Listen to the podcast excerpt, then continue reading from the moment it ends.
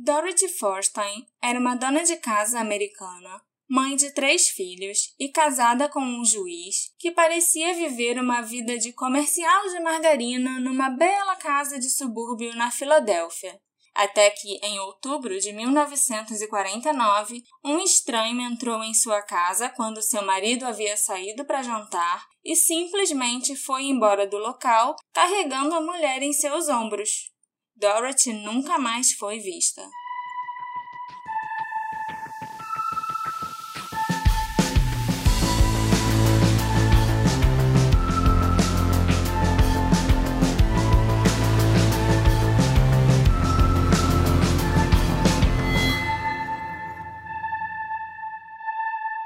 Olá, assistentes! Eu sou a Marcela Souza, sua detetive no sofá, e hoje eu tô muito feliz porque eu vou dividir com vocês o meu caso preferido de todos os tempos. Sério, se eu pudesse escolher um caso na vida para olhar tipo numa bola de cristal e descobrir o que, que aconteceu com a vítima, seria esse.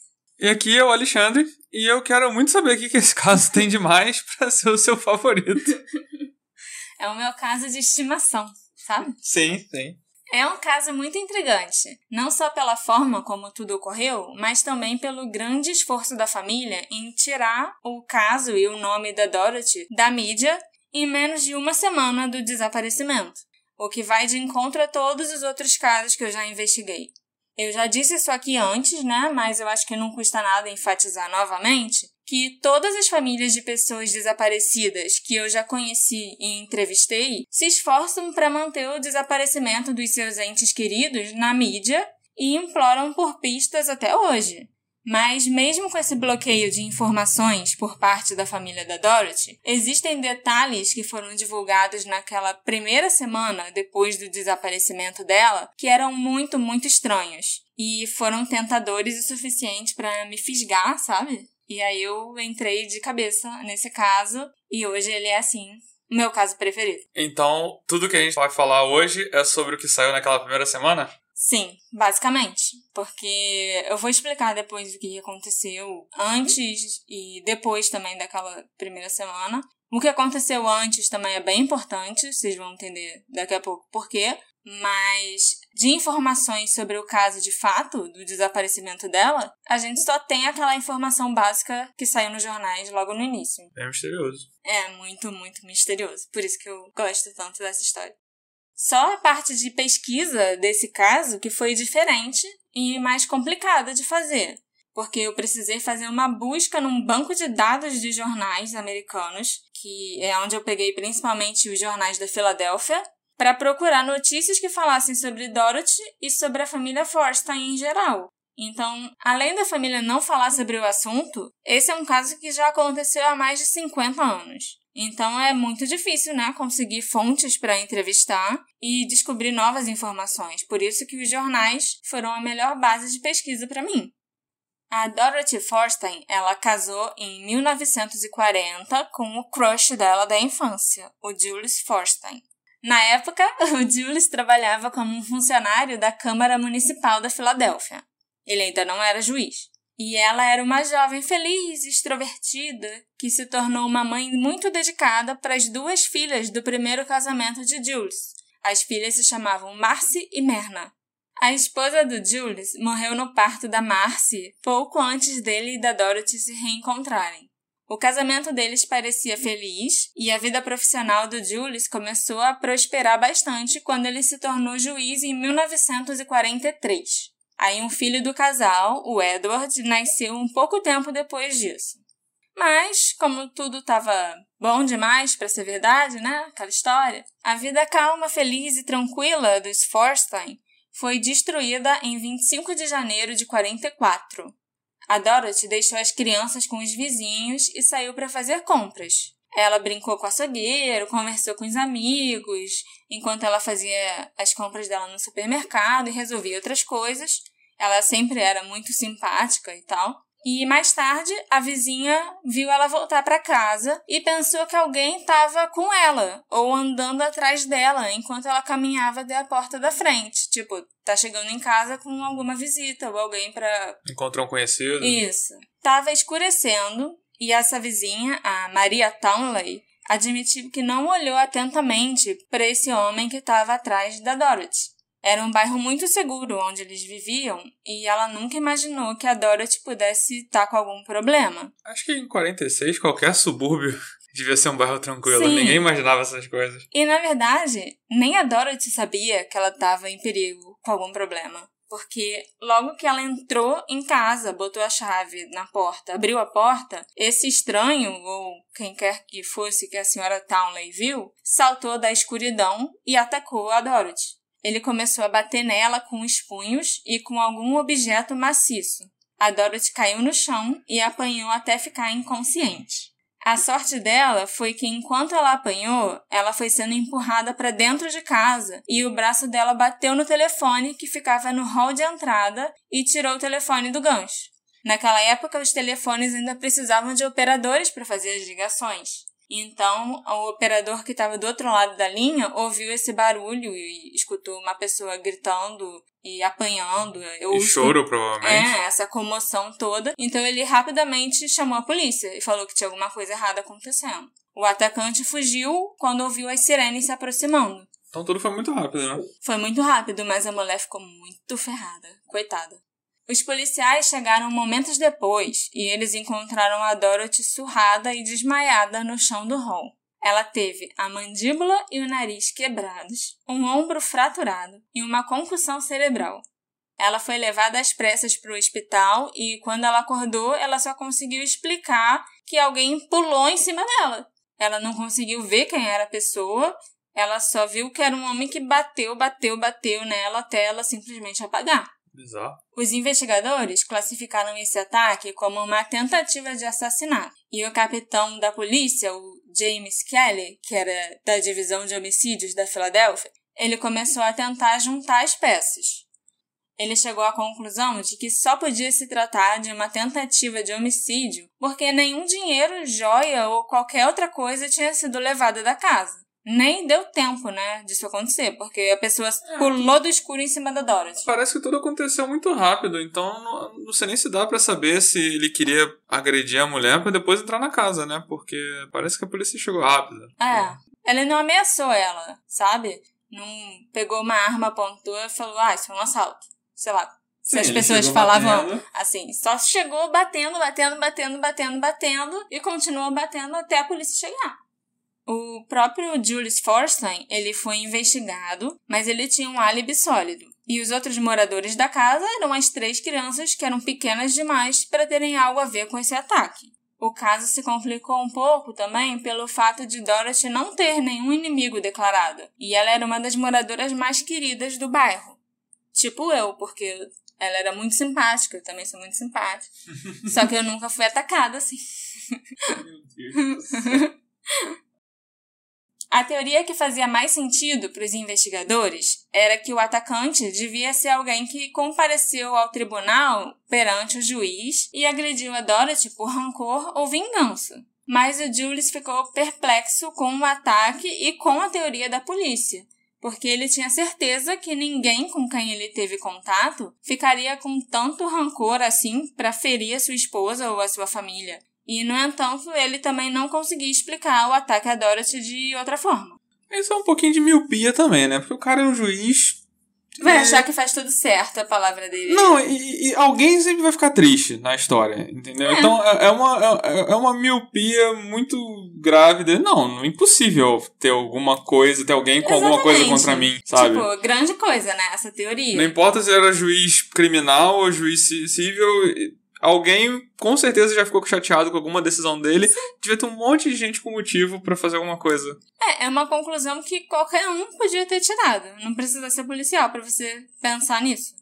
O intrigante é que se até eu, 50 anos depois, e usando só os jornais antigos como fonte, eu consegui encontrar pelo menos uma pessoa que teria motivo para sentir muita raiva do juiz, se a polícia quisesse, eles teriam conseguido encontrar diversos suspeitos. Eles tinham muitos recursos, que eu não tenho, óbvio, e eles tinham acesso a diversos documentos e testemunhas e tudo. Eu não tenho acesso a absolutamente ninguém. Então, né? Eu acho que falta também um pouco de empenho da polícia em tentar resolver esse caso, porque eles disseram que seguiram todas as pistas, mas nenhuma prisão foi feita. Uhum. Mas então, quem que você encontrou aqui com motivo para atacar o juiz ou a esposa dele? Hum. O nome desse cara que eu encontrei é Morris Unmuff e ele foi condenado a pagar uma multa pelo juiz Forstein pela confusão e desordem que ele causou quando ele foi espancado por dois policiais na rua. é, isso aí. Ele apanhou e ainda teve que pagar uma multa. Eu ficaria muito puta se isso acontecesse comigo.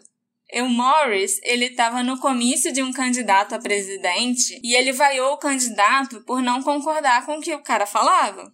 Até aí, ok. Aí apareceram dois policiais que deram voz de prisão a ele, acusando o Morris de estar tá começando um motim, de ter uma conduta inapropriada e de vandalismo ainda por cima. O Morris discordou e disse com razão que ele só estava exercendo seu direito democrático.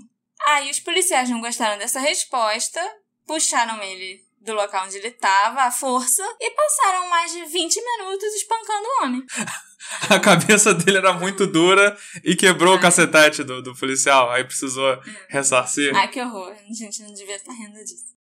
O Morris foi levado para um hospital com urgência por causa da violência e dos ferimentos sofridos. E logo depois dele ser tratado, ele foi arrastado para a delegacia por esses dois policiais e os policiais acusaram Morris de resistir à prisão e desacato à autoridade, além das acusações que eles já tinham feito antes, de vandalismo, motim, sei lá mais o que. Ele tentou dar queixa dos dois policiais na delegacia, pelo que fizeram com ele, claro, e ele foi levado para ver um juiz. Esse juiz era Julius Forstein. O Julius não só retirou as queixas que ele havia feito, como fez o Morris pagar uma multa de 10 dólares por causa das suas atitudes desordeiras e a acusação de motim. Não, o juiz não, não retirou as queixas dos policiais. Não, as queixas do Morris. Por ter apanhado. Dos policiais que bateram nele. Isso. Entendeu? É, mas esse cara não tem inimigo, não. Esse cara. Todo mundo devia gostar dele, com certeza. Então, assim, além de ficar com raiva dos policiais, eu acredito que o Morris teria motivos suficientes para ficar com muita raiva do juiz também. Talvez não o suficiente para ir atrás da mulher dele e espancar a mulher até quase matar, mas vai saber, né? E seria muito fácil para o Morris ou para qualquer outra pessoa que quisesse se vingar ou acertar as contas com o Julius descobrirem onde ele morava. Assim que ele foi nomeado como magistrado, saiu no jornal sobre a sua indicação e na notícia incluía também o endereço da casa dele. E o pior de tudo é que essa não foi a única vez que o endereço do juiz apareceu no jornal. Até depois de, sei lá, já ser juiz há uns três anos, o endereço continuou aparecendo várias vezes. Então, se a polícia quisesse, dava para fazer uma triagem de pessoas que estavam putas da vida com o cara, que foram afetadas, prejudicadas pelo juiz e tentaram identificar quem era o homem que atacou a Dorothy. Agora, voltando ao caso, porque esse espancamento não é o caso, né? Mas é uma. É só a prévia. É um detalhe engraçado. Não, não é nem um detalhe é, engraçado. É uma desgraça pro é cara. É uma desgraça que pode ou não ter a ver com um desaparecimento, a gente não sabe. A Dorothy se recuperou dos ferimentos, apesar de ter ficado com algumas sequelas, mas ela ficou tão abalada com o que aconteceu que ela nunca mais foi a mesma. A personalidade feliz e despreocupada e toda a simpatia e a leveza que ela tinha ao falar com as pessoas e tal na rua acabaram completamente, né? E foram sendo substituídas por uma personalidade mais ansiosa, nervosa e abatida ela pulava a cada barulho que ela ouvia na casa e ela vivia verificando as fechaduras das portas e das janelas o tempo todo. Ela tinha certeza que alguém tava, que alguém ia voltar para terminar o serviço e bater nela de novo. É, foi, um, foi um trauma para ela e ela deve ter ficado com estresse pós-traumático, alguma com coisa certeza. assim. Mas isso não existia na época, né? Se você era considerado maluco, você. Era considerado maluco. Era maluco e acabou e ia pro hospício. Desde então, o Julius raramente deixava a esposa e os filhos sozinhos. Mas, na noite de 18 de outubro de 1949, ele fez planos para participar de um jantar político. Ao sair do escritório, ele ligou para a esposa para checar se ela estava bem e avisar que ele não planejava chegar muito tarde em casa. A Dorothy respondeu que estava tudo bem em casa e brincou com ele por um momento, se parecendo até mais com um antigo eu dela, né? Aí ela falou: Prometa que você vai sentir minha falta, logo antes de desligar. E ela foi bem profética, porque eu acho que ele ficou o resto da vida sentindo a falta dela. Por volta das onze e meia da noite, o Julie chegou em casa do jantar e ele escutou alguns gemidos e choro vindo do quarto dos filhos mais novos, a Marcy e o Edward. Eles estavam abraçados no chão, no cantinho do quarto, chorando bem baixinho assim e parecendo muito assustados. A irmã deles, Merna, estava na casa de uma amiga e a Dorothy não estava em lugar nenhum. O Julius descobriu que as crianças estavam chorando porque a mãe tinha sumido. Ele ficou muito surpreso porque ela tinha deixado as crianças em casa sozinhas. Mas supôs que ela tinha saído para visitar alguns amigos ou foi simplesmente na casa do vizinho, sei lá, pedir uma xícara de açúcar. Ele passou muito tempo telefonando para várias pessoas, mas ninguém sabia da Dorothy. Aí ele finalmente resolveu ligar para a polícia, ligou direto para o policial James Kelly, e o detetive determinou que os homens dele começassem a verificar hospitais, necrotérios e até os hotéis em toda a região da Filadélfia. Eles trabalharam muito, mas nenhuma pista foi descoberta. O James também foi de porta em porta na vizinhança, mas ninguém viu nada em comum acontecendo aquela noite. A Dorothy deixou a bolsa, o dinheiro e chaves em casa, mas a porta da frente estava trancada.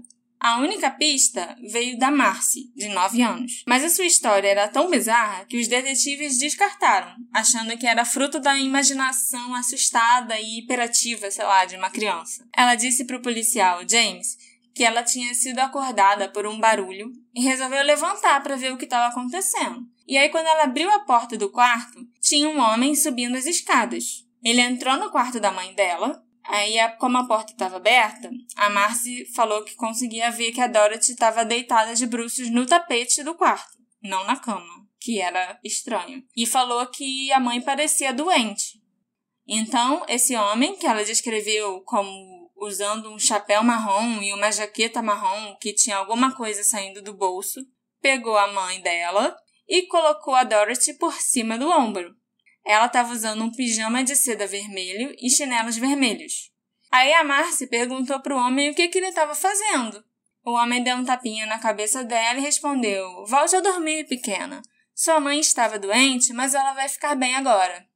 O homem desceu as escadas, levando a Dorothy no ombro, e saiu pela porta da frente. Ele trancou a porta e desapareceu. Marcia acordou o irmão e eles esperaram juntos o pai chegar. Aí o Julie chegou em casa cerca de 15 minutos depois disso acontecer. Ela disse para os detetives que ela nunca tinha visto aquele homem antes e não fazia a menor ideia de quem ele era. Mas a polícia não acreditou nessa história da menina, não. deixou pra lá. Nem, a gente não sabe nem se investigou. Num primeiro momento, quando ela contou isso aquela noite mesmo pro policial, pro James Kelly, ele falou: Ah, não, não é possível, ela tá inventando. Sonhou. Ela sonhou, é, com alguma coisa. Mas depois eles viram que era verdade. E porque não tinha mais nenhuma outra pista sobre o que podia ter acontecido com a mulher. A única pista virou o que essa menina falou. Exatamente.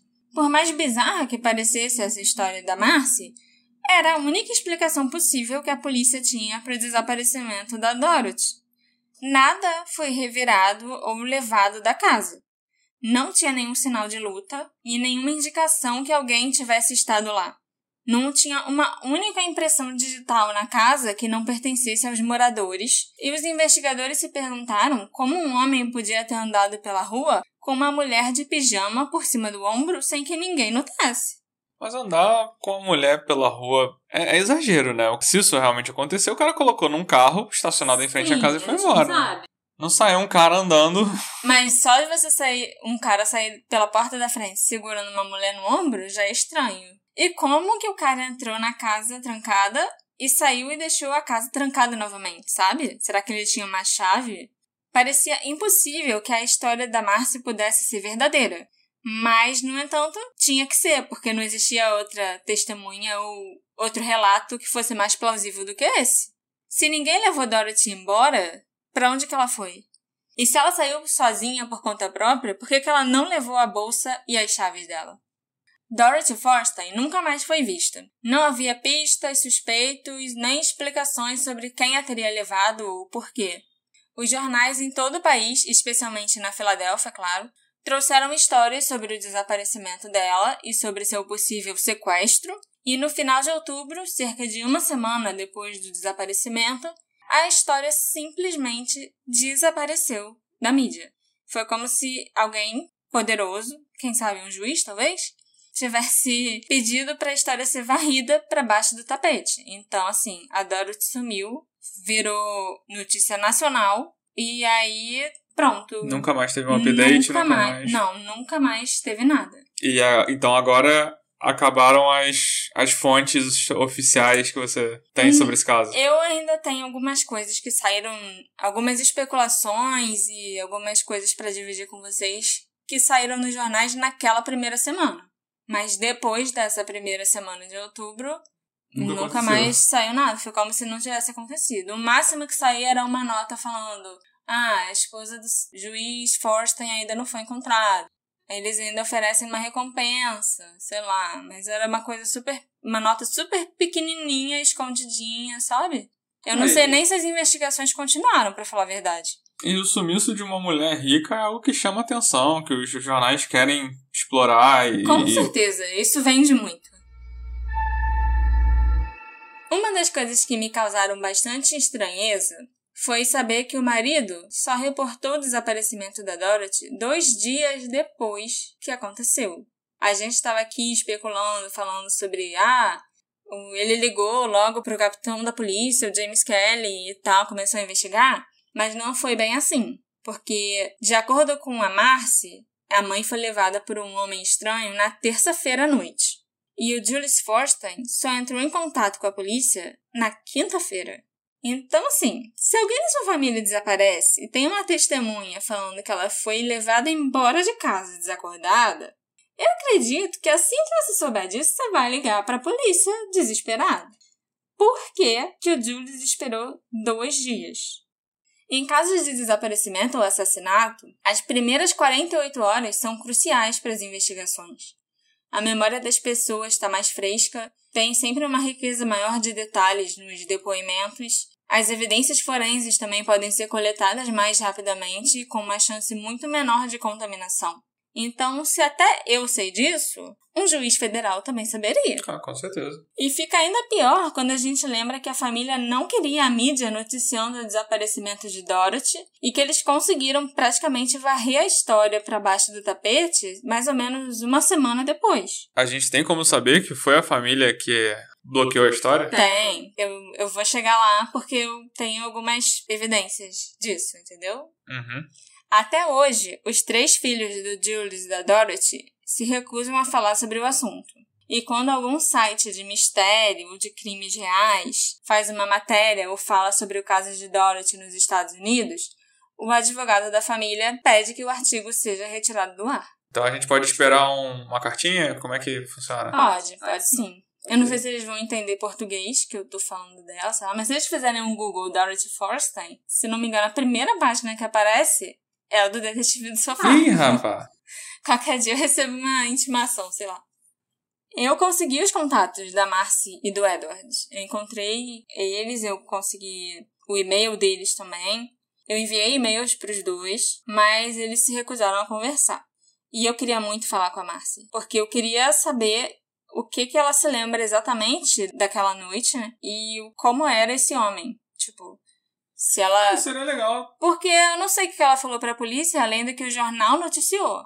Eu não sei se ela lembra de mais coisas, se ela viu mais coisas. Isso então... seria legal saber se depois de adulta ela correu atrás e, e ver se ela fez uma sessão de hipnose para tentar lembrar melhor aquele, aquele momento. Mas é isso aí, vou ficar na vontade. Também, também, queria saber o que, que ela acha que aconteceu com a mãe dela. Tanto ela quanto os irmãos. Uhum. Mas isso não vai ser possível. Outras coisas que eu descobri foram rumores locais que afirmavam que o Julius tinha determinado que a mulher dele fosse internada num hospital psiquiátrico e que o homem que levou ela de casa era um dos enfermeiros do hospital.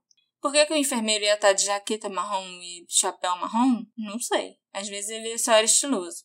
E o Julius teria internado a Dorothy por causa da depressão e do estresse pós-traumático, que a gente até falou aqui, que ela estava sofrendo na época. Mas é aquilo, maluco é maluco, Naquela época ela só ia receber uma lobotomia. Esses tipos de transtornos psicológicos eram muito estigmatizados, bem mais do que eles são hoje, porque eles ainda são, né? E os tratamentos eram muito polêmicos. Eles pareciam mais torturas do que tratamentos, tipo eletrochoque e lobotomia.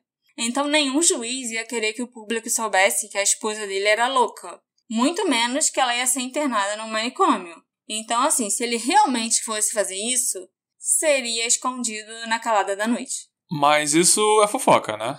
Isso é fofoca do pessoal da região lá da Filadélfia onde eles moravam. Uhum. Esses rumores começaram logo depois que ela sumiu. E passou um tempo, ninguém encontrava a mulher, e aí ah, parou de ter notícia, e a polícia aparentemente parou de investigar. Então as pessoas locais lá acharam estranho e começaram a pensar: hum, será que essa mulher não foi pro hospício que o marido mandou? Entendeu? E faz muito sentido, porque a gente sabe como ela ficou diferente depois do ataque que ela sofreu. A gente sabe que ela ficou mais deprimida, mais abatida, ficou ansiosa, com estresse pós-traumático, com certeza. Então, assim, eu não duvido nada que isso possa ser verdade. É, e o, o cara deve ter, pode ter chamado os melhores médicos para atender a mulher. Sim. E eles falaram, ó, tem que te levar, tem só internando agora e é claro que a Dorothy pode ter realmente sido sequestrada e algo tenha dado errado, sei lá. Ela também poderia já estar morta quando ela foi tirada da casa, já que a Marcy viu a mãe desacordada. Quando o cara abriu a porta do quarto, ela já viu que a mãe estava desacordada no tapete, não era nem na cama, e sendo carregada escada abaixo. Então, assim, quem garante que ela ainda estava viva nesse momento?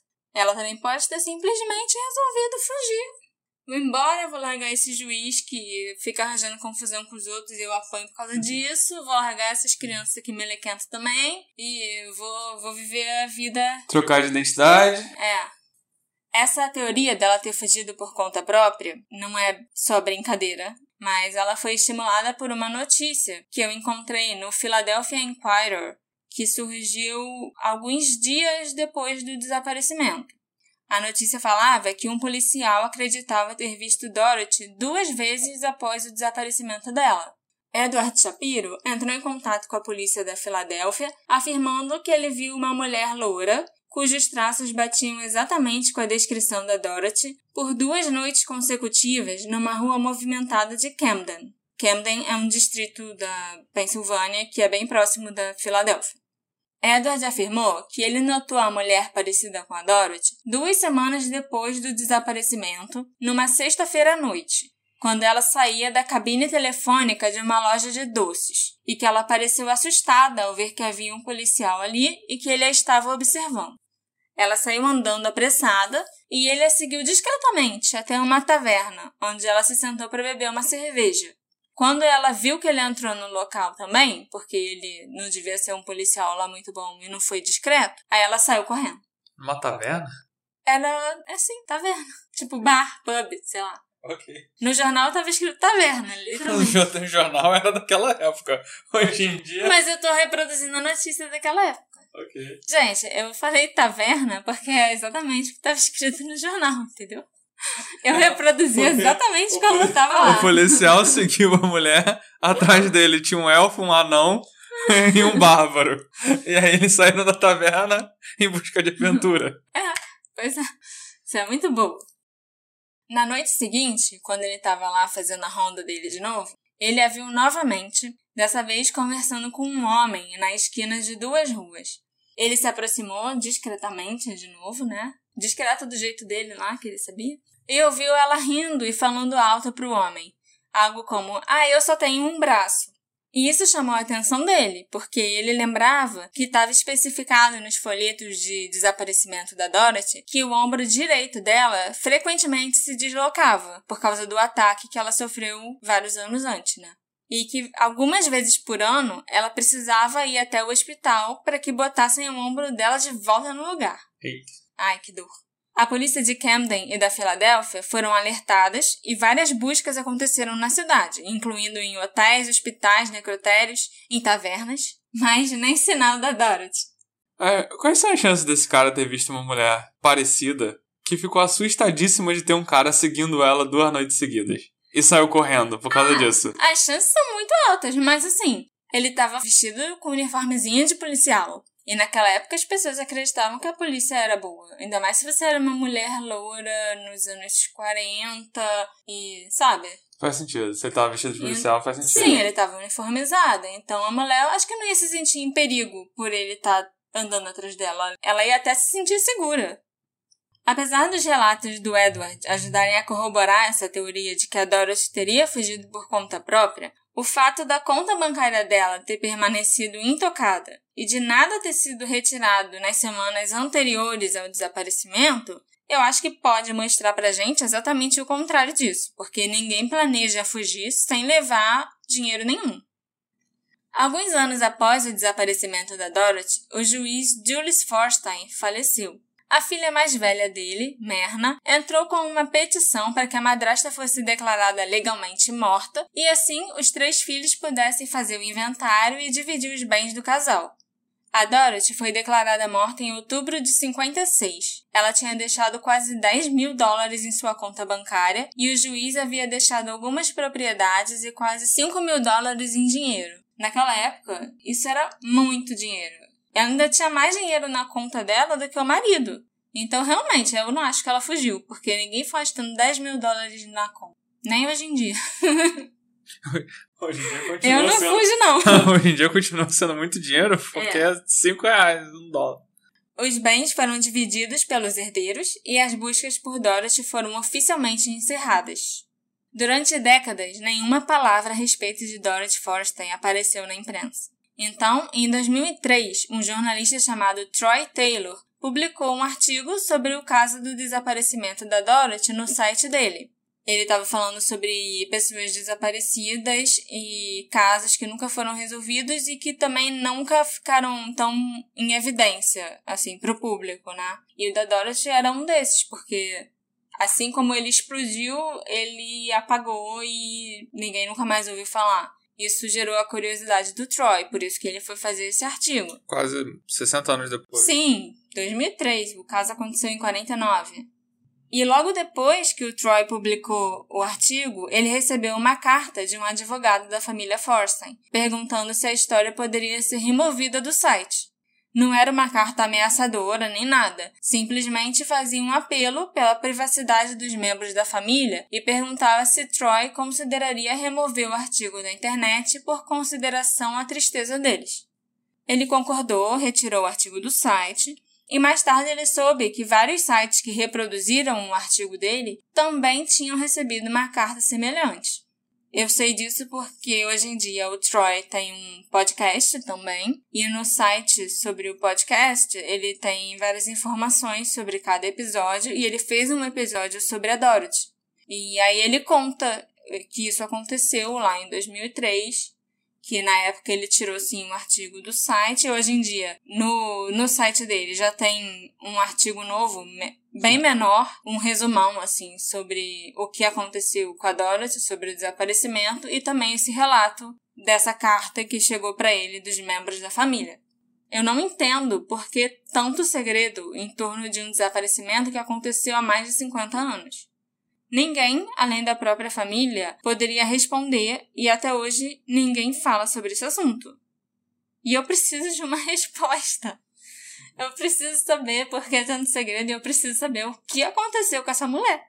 Até na internet mesmo é muito difícil encontrar informações sobre esse caso. Depois de todos esses anos, não faz sentido você dispensar tanta atenção e energia para tirar do ar um artigo escrito num blog de um jornalista em 2003 falando do caso da dona de casa desaparecida. Para mim, isso é quase tão misterioso quanto o desaparecimento da mulher é sinal de que eles passaram todos esses anos ainda fazendo meio que um clipping, procurando nos jornais e depois na internet, com o surgimento da internet, para ver se algum lugar falava sobre a Dorothy. Pagando advogado para re redigir essas correspondências aí. Exatamente. Por que alguém ia querer suprimir essa história depois de tantas décadas? É uma coisa que eu queria saber. E também, será que existe algum tipo de encobrimento? E se sim, por quê? Essa história, por algum motivo, me lembrou muito um filme do Hitchcock chamado Disque M para Matar.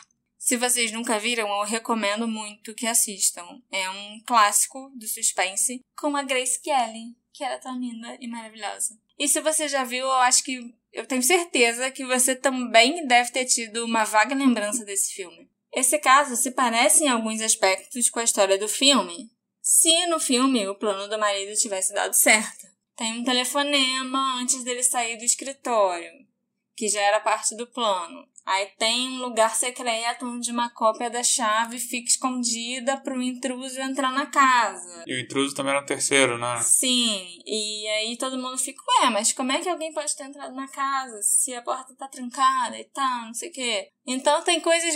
São coisas pequenas, assim, para falar a verdade. Mas que me lembraram muito, é muito É porque você filme, que gosta sabe? muito desse filme achou essas semelhanças, né? É. E, assim, se o plano do cara do filme tivesse dado certo, seria mais parecido ainda com essa história. Porque no filme o plano do cara dá errado. Isso não é um spoiler, isso é simplesmente o, o básico, assim, até o do início do filme, entendeu? Que dá. O filme já deve ter uns 70 anos, não tem spoiler. Não, é porque isso é, é o início e isso que gera toda a atenção pro resto do filme. Uhum. Mas é, é, assim, eu não sei porquê. Eu não acho que o Julius Forstein mandou, sei lá, matar a mulher dele, nem Você algo assim, entendeu? Você não acha que o Julius Forstein discou S para sequestrar? eu acho que sim. Não M para matar. S para sequestrar, para internar ela num hospício. É o que eu acho que faria mais sentido nessa história toda.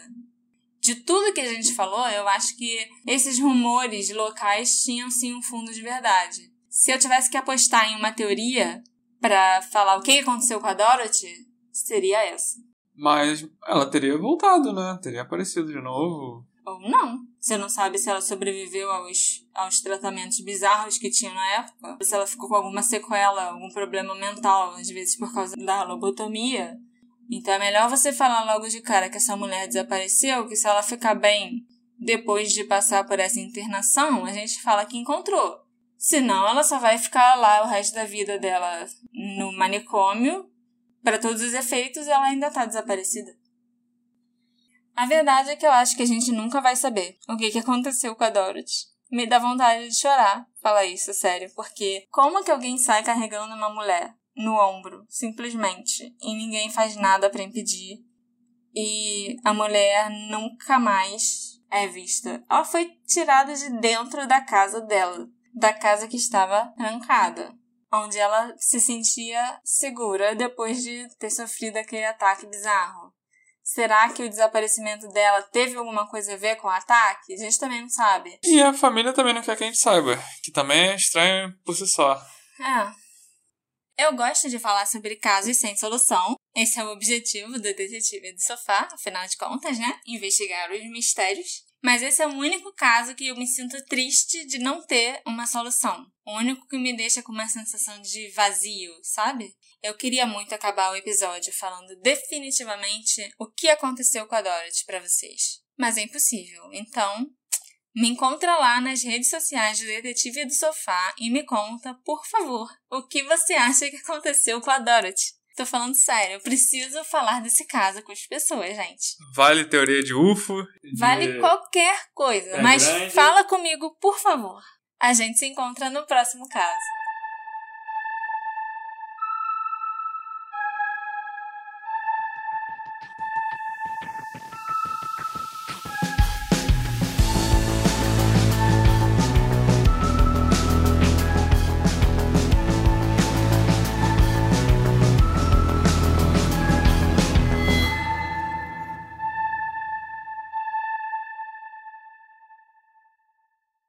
Hey, você se interessa por crimes reais, serial killers, coisas macabras e tem um senso de humor um tanto quanto sórdido? Se sim, você não está sozinho. Se você precisa de um lugar recheado de pessoas como você, venha conhecer o podcast Pátria Amada Criminal. Todas as semanas tentamos entender o pior da humanidade. Nesse processo a gente ri, chora, fica brava, fofoca, porque afinal de contas é assim que a gente fala quando está entre amigos. Suas novas melhores amigas trevosas estão aqui no Pátria Amada Criminal.